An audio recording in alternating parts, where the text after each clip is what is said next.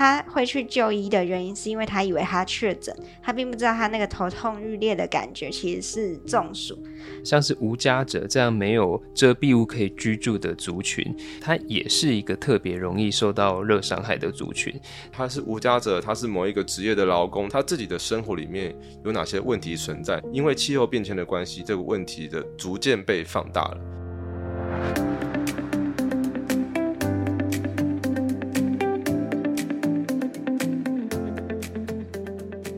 Hello，各位听众朋友们，大家好，欢迎收听愿景花生堂，我是主持人施凯。经过前面三个礼拜的格陵兰特辑后，我们愿景花生堂又要重新来介绍一下我们目前最新上线的专题。我们在上个礼拜呢，有一系列的专题叫做“都市气候难民”。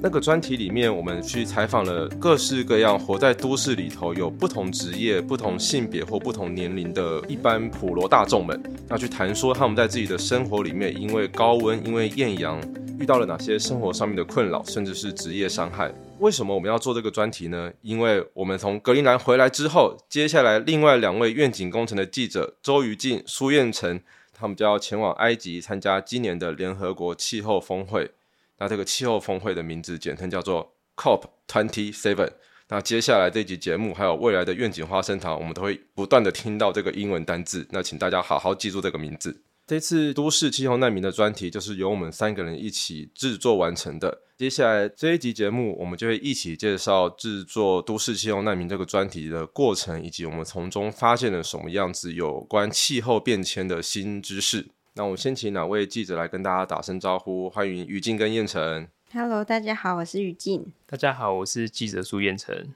我们刚才提到说你们下个礼拜要去埃及嘛？那其实我有帮你们去查了一件事情。就我发现你们要去的那个城市，它的夏天平均大概是三十五度。我看到这个数字的时候，其实蛮惊讶的，因为我自己啦，对埃及的想象就是沙漠嘛，金字塔、法老王，感觉就是一个很热很热的地方。但没有想到，台湾目前的夏天的气温，其实跟当地已经差不多不遑多让了。这个数字让我觉得很震惊，所以我又再去查了一下，就是台湾这百年来的年均温，我们在二零二二年已经比一百年前上升了一点六度了。今年在板桥那边，就是新北市的板桥，他们测到瞬间最高温达到了三十九点三度。那有很多专家学者们就说，大概在这一两年之内，台湾就会看到四十度的瞬间高温出现在我们的都会区里。那你们是看到这个现象才想说，我们可以去探讨都市的高温难民现象吗？是的，没错，因为其实今年高温是世界各国都很关注的一个现象。那今年夏天，其实很多的国家都传出热浪的这样时间，例如像英国，在今年七月的十九号。就有史上最高温的记录，是达到摄氏四十点三度。回到台湾，其实今年夏天也有将近摄氏四十度的高温，让大家蛮有感的。那我们为什么这一次特别聚焦在高温呢？因为第一个，其实高温是对我们台湾人来讲比较熟悉的现象。气候变迁的样态非常的多，但是高温是对我们每一个人来讲都蛮熟悉的事情。但是第二个，也因为我们太熟悉、太习惯了，所以我们常常忽略了高温带来的风险。其实今年有很多国外媒体开始把高温称作是沉默的杀手。其实他就是想呼吁读者，也就是呼吁所有的人说，其实热伤害还是有致命的风险。我们应该要更留意。我想再提一个值得留意的数据，也就是刚刚施凯有提到，台湾在过去一百一十年间，其实升温已经达到一点六度。那这个年均温的升幅，其实是比全球的平均一点零七度还要高。所以台湾人是不是可以准备好迎接更热的未来？那未来天气更热以后，哪一些人、哪一些族群会受到最直接的冲击？这个是我们这一系列专题想说的主题。对，就是全球暖化这个词，其实从我们二十五年前就开始讲，大家应该都听到耳朵长茧了吧？可是大家脑中自动浮现的都是可怜的北极熊。很少人会想到说，全球暖化其实已经对人权造成冲击。所以，我们在这个专题里面就有提到说，比方一些户外工作的劳工啊，或者是有心血管疾病的老人，他们都可能因为高温中暑。而中暑不是只是头晕，然后无法排汗而已，它最严重的后果是休克或是死亡。那另外也有一些人是特别贫穷，比方说无家者或是低收入户，他们在没有冷气的状况下，会越来越难在炎热的夏天生存。我们这次专题访问了台湾青年气候联盟。其实透过这个台湾青年气候联盟听到的青年的声音呢，会发现现在的学生他们在户外上体育课的时间已经比我们以前。还要少，因为高温的天数变得非常的长。再来就是会造成一些隐藏的成本，比方说开冷气的电费会很高，或者是有女生就跟我说，他们很担心高温会让妆整个花掉，所以他们就只好选择更贵的化妆品。还有我们访问到的台湾青年气候联盟的理事长张涵伟就说，以后我们遛小孩是不是都只能在百货公司？所以其实这个都反映了气候正义的议题，因为前人所造成的环境破坏啊，气候变迁，其实对于下一代的生存环境造成很多不公平的影响。刚刚于静提到说，开冷气的电费很高，它其实会影响到相对比较贫穷或者弱势的区域。那其实愿景工程在两年前也有做过一个专题，我们就是去拜访了一些偏乡的学校，然后去看说有一些善心人士捐给他们冷气，但其实那些小朋友那些。相对贫穷的老师，他们是没有钱，就是吹冷气的，他们只能想办法，就是在可能最热的时候打开。那平常没有那么热的时候，大家就是继续习惯那个通风。那我发现习惯这件事情，也是跟刚刚应成讲的一样，是一个对台湾来说很严重的，像温水煮青蛙一样的问题。我记得我们有看到一位专家学者说嘛，他说台湾人之所以会对气候变迁相对的无感，就是因为我们的高温、我们的暴雨、我们的土石流、台风这些气候灾害，其实。本来就蛮多了，所以跟欧洲人就是突然遇到一个热浪，突然遇到一个干旱所产生的危机感，其实差异很大。那为什么我们这次是锁定都市，而不是像过去一样继续锁定那些可能偏乡地区呢？原因是你跟都市人讨论气候变迁，他可能会说：“哦，住在山区人遇到天灾会流离失所，或者是务农的人，他们因为干旱没有收入，然后在田里面热中暑。他并不知道自己也是受到气候变迁影响的气候难民。因为跟刚刚思凯提到的天灾比起来，都市的热岛效应就像温水煮青蛙，它是渐进式的影响你的生活。我们想要透过都市里的气候难民这个词去提提升大家对于全球暖化的意识，要不然还是很多人会觉得自己离气候变迁很遥远。哦，那我我大概懂了，就是我们前阵子做的解冻格陵兰系列报道，其实也跟这次都市气候难民的核心宗旨有点像嘛。因为我们当时就访问了格陵兰住在北极的那些渔夫、农民、学者等等等。各式各样不同人的角度去呈现，说北极的气候变迁跟暖化到底对他们的生活造成什么样子的结果。所以这次于静跟燕城，你们一开始在规划都市气候难民的时候，它就是有点像是换一个地点啦。我们从北极，或者说从过去愿景关心的偏乡，现在来到了都市，可以这样子说吗？但我好奇的是。就是我们当时啦，在格陵兰的困难是，我们要一直搭船，一直搭飞机，还要需要各式各样的语言的翻译，因为当地人有些人他们是不懂英文，甚至不会讲丹麦文的，所以我们在寻找受访者的过程中非常的困难。那对你们来说，都市气候难民是一个新兴的名词，是一个相对比较新的现象嘛？那你们这次寻找受访者的时候，有遇到什么样子的难处吗？其实我们也是花了很多的时间，想要去找到因为热伤害被严重影响生活的人，但是其实很难找，因为有一个很大的问题就是这些因为天气太热而中暑或者是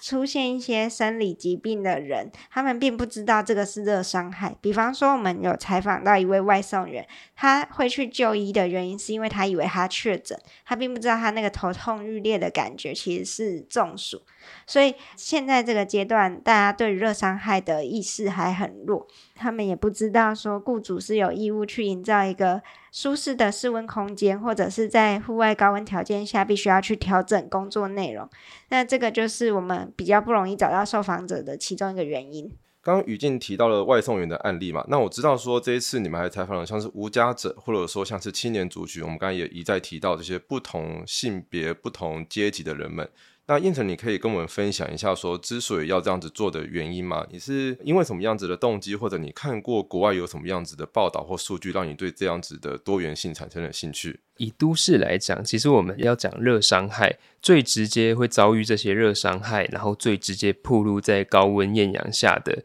一定就是像我们刚刚提到的外送员这样的户外工作者。那另外像是无家者这样没有遮蔽物可以居住的族群，它也是一个特别容易受到热伤害的族群。那刚刚讲的户外工作者，还有像无家者，这是我们这一波报道特别。描写的个案，其实我们一开始在看有关都市气候难民的资料，我们特别看了国外的报道啊，国外的研究。其实，在国外很多都提到说，像青年或者是女性。少数性别或者甚至原住民族等等，都很有可能在当地是特别容易受气候变迁影响的族群，也就是某种层面上面的气候难民。但是这一些案例都和各国的文化还有社会结构有关，是在这些国家特别有的现象。所以我们在找个案的时候，发现台湾不见得。在气候难民这件事情上面，会完全跟国外的现象一样。那我们在找受访者的过程，就发现台湾对于这一块的研究还有论述，其实都还蛮不够的。那现阶段，我们就是先针对户外工作者还有无家者这样比较直接受冲击的族群来做报道。后续还有其他的族群，其实也都很值得我们关注。我们三个人这一年基本上一直都在做气候相关的报道吧。那我自己在出国采访的时候，我也发现跟燕城一样的问题。我们很容易把国外的某一些进步的做法，或者说国外某一些非常危急的现象，当做是可以直接。搬回来台湾去套用的东西，但其实台湾我们有自己的社会、自己的地理环境、自己的文化，所以我很认同燕城刚刚讲的，我们台湾要有一个专属于我们自己的气候论述跟研究出来。我知道于静，你对于人权或者说对于性别这个角度是研究很深的嘛？那你能不能分享一下，说我们从燕城刚才提到这个观察里面，再去提到说你这次实际看到了什么样子的案例跟细节？因为台湾现在很缺乏本土研究，所以我们很多的论述都还停留在观察的层次。像比方说比较有趣的是，男生的正装其实就一定是长袖长裤，可是研究指出说台北的夏天一定会破四十度，那在这样子高温的情况下，正装的文化是不是需要改变呢？或者是家庭主妇啊，他们都会被视为是没有收入的家庭成员，所以有一些家庭主妇，他就因为这样子不敢开冷气，那也会有很高的热伤害的风险。那我也要提一下，环境正义基金会他们其实有访问过阿美族的渔猎人，他们原本在岸边都可以捕到很多的鱼类，但是也因为气候变迁的关系，整个生态系重组，所以能捕到的鱼类越来越少。再加上他们没办法继续用传统的方式观察海象，所以他们这个渔猎的文化其实就因为气候变迁很难传承下去。这些都是对于人权的冲击。这个阿美族的渔猎人，他们因为气候变迁的关系，他们的传统文文化受到影响，这个其实就跟我们在格陵兰看到的当地的渔夫、居民、农夫他们的生活受影响是一模一样的事情。就是这种看天吃饭的族群，真的是最容易受到冲击的一份子。只不过说到看天吃饭这件事情，我就想分享，其实我这次负责的一位受访者，他也是看天吃饭的一种职业，但那个职业大家可能没有想过，那就是。修飞机的修复员，飞机的起降也是要看当天的气候嘛。那这群修复员们，他们大部分的情况下啦，他们就是要负责在我们这些乘客，或者说空服员，或者说机长上机之前，在那个飞机上面不断的检查他们的仪器，检查他们的电脑的数据到底正不正确，然后再把飞机交手给机长。他们是一群隐身在所谓的飞行安全背后，我们所看不见但却非常非常重要的一群人。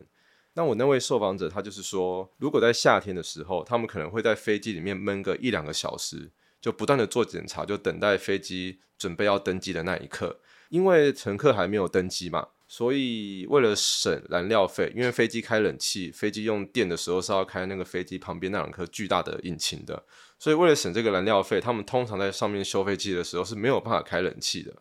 这位受访者他就很明确提到说，他们在这里面作业的同时，有些同事曾经因为这样中暑，那他曾经也差点中暑过，那他就很担心，假设我们这些修飞机的人因为太热的缘故，导致我们工作的时候没有办法专心，没有办法好好的去检查这些仪器的话，会不会某一天在某一个国家的某一个机场就因为这样子发生了飞安的事故？那当然，他担心归担心，可是他其实没有什么太多的办法。像是我们这次写他的故事的时候，他就希望我们用化名的方式处理，因为他们这一群人在整个航空业里面是相对弱势的一群人。他们虽然可能都是学历都不错，而且他们都有非常专业的一些维修的技巧，可是毕竟他们是公司里面少数，而且大众们通常都不太知道有这一群人默默的在机场付出，所以他们很怕去讲这个东西的时候会被公司秋后算账啊，或者说被可能被比较听话的同事排挤。所以我觉得我们这次采访这些故事。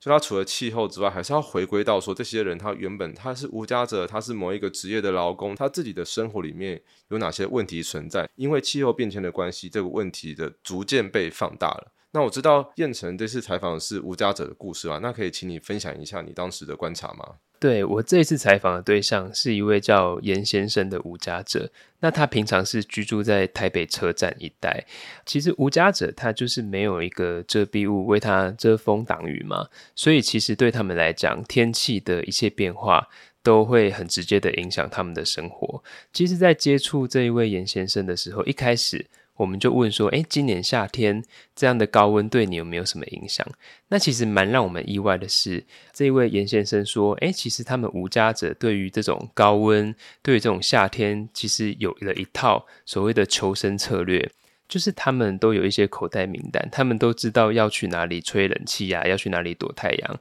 所以像这位严先生，他就带我们去看了台北车站大厅里面，或者是在台北车站附近地下街，他常常待在那一边躲太阳的地方。口渴的时候，他就会到公共的饮水机去喝水。所以其实他们是有这样的求生策略。那除了高温以外，还有像台风、寒流等等。其实台风跟寒流对他们的影响就会比较大。呃，幸好其实台湾的社福机关还有社会局都提供蛮多的帮助，让他们现在可以度过这样的不管是台风事件或者是寒流来袭的状况。不过我们在这一次采访当中，这位严先生就提到一点，就是在疫情的时候，疫情警戒来了，然后特别是在三级警戒。整个台北车站被受到严格管制的时候，第一个是他本来有打零工，那这样的工作就必须完全停下来。那第二个是连他喝水啊或者吃饭等等这些饮食的需求都被剥夺了，比如说公用的饮水机就停用了，他的经济来源也没有了。所以，其实从这样的现象就看得出来说，这样的无家者其实真的是比较所谓脆弱的族群，就是他们很容易因为一点风吹草动，而他们的生活现况就必须完全的改变。那我们最后就想到说，其实像极端气候的事件，也是常常来的。超乎我们的预期，所以现在台湾的特别是环保署都在讲，呃，我们要做气候调试，或者是更狭义一点，就是气候防灾等等的策略。那在做这样的策略的时候，是不是能够跟，比如说台北或者是各县市的社会局能够做串联？能够针对像无家者这样特别容易受影响的族群，提供一个更好的帮助、更好的预防，能够有一个更早的应对策略，这个是非常重要的。其实我们这次访问各个受访者，他们都是有遇到高温的危害，但都是没有一个明确的方法去预防跟保护自己的人嘛。我们这次访问到的那位外送员，他其实也是。就他进来跟我们说哈，因为他们不知道要怎么样去防这个热，所以他只好在他的酒精里面加上一点薄荷油。因为他去送餐、去领餐的时候都一定要喷酒精嘛，他就喷酒精的时候，因为里面有薄荷油，所以他就喷在自己的手上，喷在自己的脖子后面，然后用抹一抹，然后趁机散热。这个方法听起来非常的。不科学，而且酒精其实会把水分带走。对对对，而且医生听到应该会生气，但因为这位外送员他也不知道要怎么样去防范这样子的问题，所以他只好用这种土法炼钢的方式，就像刚刚燕城说的，一些无家者会有口袋名单，知道去哪里躲雨或者躲太阳一样。像这样子的问题，我们又没有办法找到一个制度性的或者一个全面性的方式去检讨跟改善它呢？针对户外工作者，治安署是已经制定了一套户外高温作业指引，就是雇主必须要提供遮阳棚啊、饮用水，或者是要配合热指数去调整作业的时间。但是呢，我们刚刚讲到的外送人，或者是严先生，他平常也有在担任举牌人，在户外拿着大型广告的举牌人，他们都不是典型的雇佣关系，所以目前是很难得到治安署的保障。那再来就是治安署啊，他们对于热危害的认定还是很限缩的，一定要是长时间曝晒导致热中暑、热衰竭才会算是职业灾害。但我们在访问职业安全健康连线的时候，知道。有一位劳工，他是平常坐在办公室吹冷气，但是如果他收到维护道路安全的通知的时候，他就需要在道路上三个小时以上没有逼应的情况下面去做工作。那这个情况下，他可能会因为过热，然后又马上回到办公室，然后又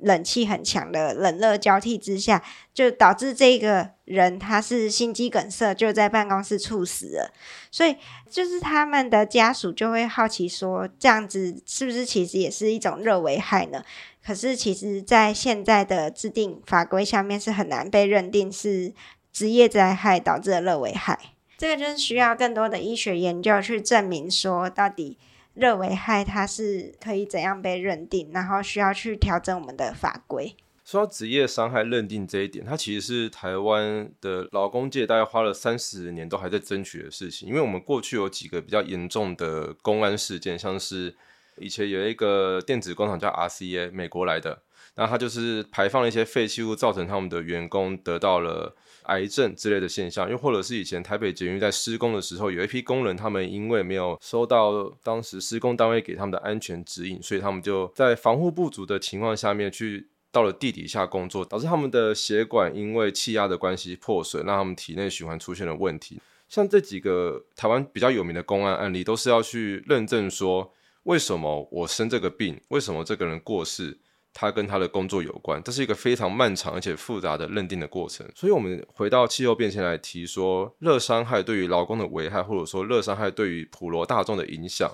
我们目前的脚步的确是走得比较慢，还没有更细腻的去探讨说，热这件事情，等到它超出我们想象的时候，有哪些新型的，有哪些可能已经发生，但我们还没有警觉到的问题，我们必须去解决它。所以，我们三个人刚才才会提到说，其实都市气候难民的这个专题，它是气候变迁的问题，它也是一个气候正义的问题嘛。因为我们知道下礼拜两位就要去的 COP Twenty Seven 气候峰会，它今年的主题是不是就跟气候正义有关？我记得燕城，你好像对这方面研究很深，你可不可以帮我们分享一下呢？呃，是那因为有些听众可能对于 COP 还不太了解，所以我先简介一下。其实 COP 我们通常会俗称是联合国气候峰会，它是每一年召开一次，然后是联合国。针对气候变迁最高的决策会议，一共全球有一百九十七个国家会一起在这个汇集到一个地方，然后来讨论怎么样应应气候变迁。那因为今年的主办国是在非洲埃及，所以其实很多公民团体，然后包含埃及政府自己。都认为说气候正义会是今年峰会非常重要的一个议题。什么叫做气候正义呢？其实气候正义最核心的精神就是希望呢，在全球的这一些已开发国家，可以针对一些特别容易受到气候变迁影响的这些开发中国家，提供一些不管是经济上面，还是资金上面的帮助，还是技术上面的帮助，那能够实现整个气候。呃，在气候治理上面的正义，那也因为其实刚有提到，今年的极端气候事件非常的多，特别像巴基斯坦，在今年夏天有非常严重的洪灾，有三分之一的领土被这些洪水给淹没。那今年呢，这个巴基斯坦的总理就要担任这次峰会的副主席，所以就看得出来，气候正义真的会是今年峰会非常重要的一个议题。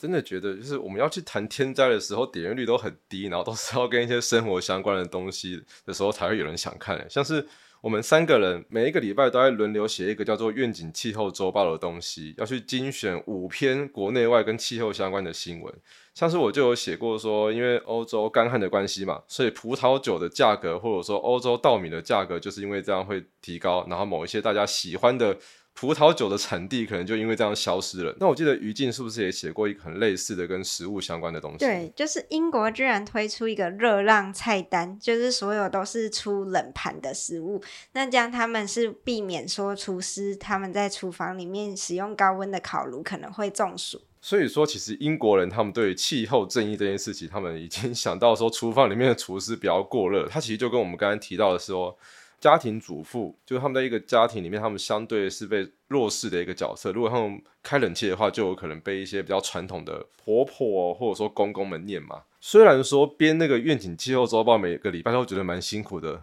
但看到国外有很多各式各样层出不穷，我们没有想象到的气候议题出现，其实还是蛮有趣的啦。所以我就很好奇啊，像你们这次要出国采访，你们有什么样期待？你们有什么样子的担忧？或者说你们现在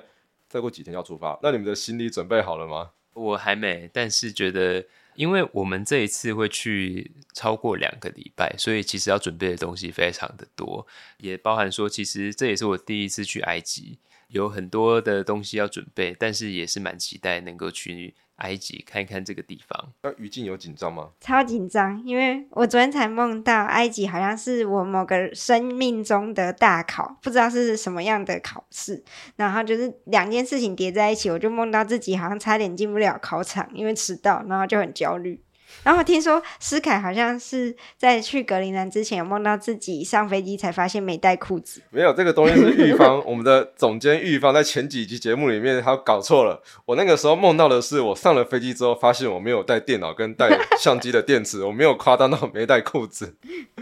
只不过我那个时候真的是出发前我大概真的是一个礼拜，就是每个礼拜都超级焦虑的，就是因为可能平常出国采访可能是。过去啦，愿景可能去过英国、美国、德国、荷兰这些地方嘛。可是这是今年我们一组去了北极，另外一组去了埃及，就这个出差的规模真是超乎我们的想象了。那于静，你对于这次出国采访有什么样子的期待吗？我最期待的是可以多跟小岛国家和非洲的国家的人交流，因为其实这些小岛国啊、非洲国家他们的排碳量非常非常低哦，在全球可能只占了百分之零点几的排碳量，可是他们经历的是最严重的气候变迁的危机。比方说非洲，它可能有一些国家正在经历旱灾，然后有一些正在经历洪患。甚至有一些小岛国家，他们就是随时有可能被淹没。比方说，我们的邦交国图瓦鲁，它就是在南太平洋的一个小岛国。这个国家，它就是如果真的被淹没，或者是说我们所有的邦交国也都是这些小岛国家，他们如果统统被淹没的话，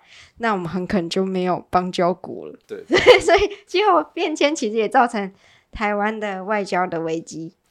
这样会太诙谐。不会啊，我觉得，我觉得台湾台湾肯 help 过去是捐口罩，那以后台湾肯 help 就是帮助这些国家他们去做气候治理跟气候调试啊。但前提也是我们台湾自己要先处理好我们自己面对的气候议题啦。那像。燕城呢？燕城，你最担心或最期待的东西？我我可以再补充一句吗？虽然说台湾的排碳量不是在全球的前几名，但是我们一样就是一个工业国，所以我们的排碳量并不低。那我们就是需要去好好的思考，说要怎么样提供这些。可能脆弱度比较高，然后排碳量其实很少的国家，一些实际上的援助，比方说能不能去提供他们建立一些智慧的天灾预警系统，帮助他们可以减少一点灾损。这一次采访对我们来讲真的是蛮大的挑战。第一个就是采访的时间蛮长的，那第二个是需要的背景知识也很多，而且很专业。因为其实气候变迁它背后是一大门，应该说很多门的学问。然后交杂在一起，所以我们大概半年前就开始筹备，定期就会开始读一些外国媒体的气候报道，然后就会写成像刚刚世凯讲的，我们每一个礼拜都会写气候周报。那其实就是根据我们每一个礼拜读外国媒体有关气候的报道去制作而成的。那因为这样的议题知识又多又专业，所以我们也发现，其实每隔一段的时间就会。跑出新的名词或概念，所以我们必须要花蛮多的时间去学习这些专业的东西。那一开始我最担心的其实是约访，毕竟就是跑了这么远，然后其实也花了不少经费，所以很希望可以做出丰富一点的报道。那后来是很感谢有很多台湾的气候 NGO 协助，他们已经参与 COP 会议很多年，其实私下给我们蛮多的建议。那他们也很乐意在现场接受我们的访问，所以是非常感谢这一些 NGO 的帮助。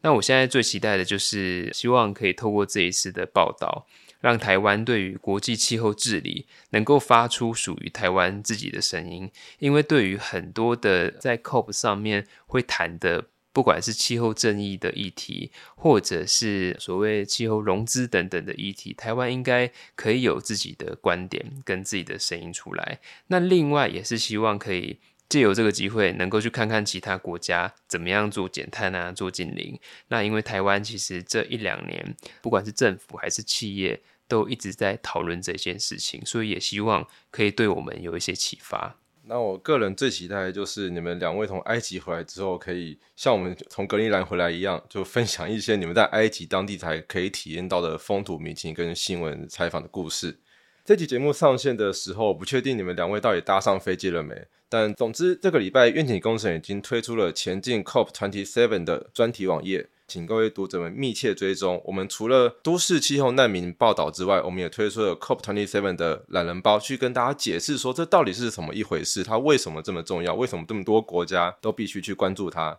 我们愿景工程的记者团也会跟联合报记者们合作。在埃及的每一天，为各位听众们带来最新的现场报道，包含了大会本身各国之间的角力，或者说他们达成什么样子的协议或者共识，那以及场外世界各国，还有包含台湾的企业、台湾的 NGO 在周遭会场所办的一些倡议活动，那甚至是当地的青年，或者说世界各地飞过去的环保人士们，他们在会场外面的游行与陈情抗议，这一系列的报道都会在接下来两个礼拜的每一天更新在这个网站上面。那当然，有些东西就是百闻不如一见嘛。燕子跟于定他们也会在从埃及回来之后，去针对他们所看见的新的知识跟特别的故事，去制作一系列的深度解析。那请各位读者们期待，我自己也很期待，因为上次是我出国，这次终于是我等着他们回来看他们写了什么东西了。今天很谢谢两位又来上了愿景花生堂，那祝福你们在埃及的采访一切顺利，大家下次再见，拜拜拜拜。好，下次听到这个声音就是他们从埃及回来的时候了。谢谢大家收听愿景花生堂，这是由愿景工程基金会制作的 Podcast 频道。我们是一个报道公共议题，也举办实体活动进行倡议的非营利媒体。如果你喜欢我们的节目，欢迎订阅、分享、留言，也欢迎小额捐款支持我们继续为重要的议题发声。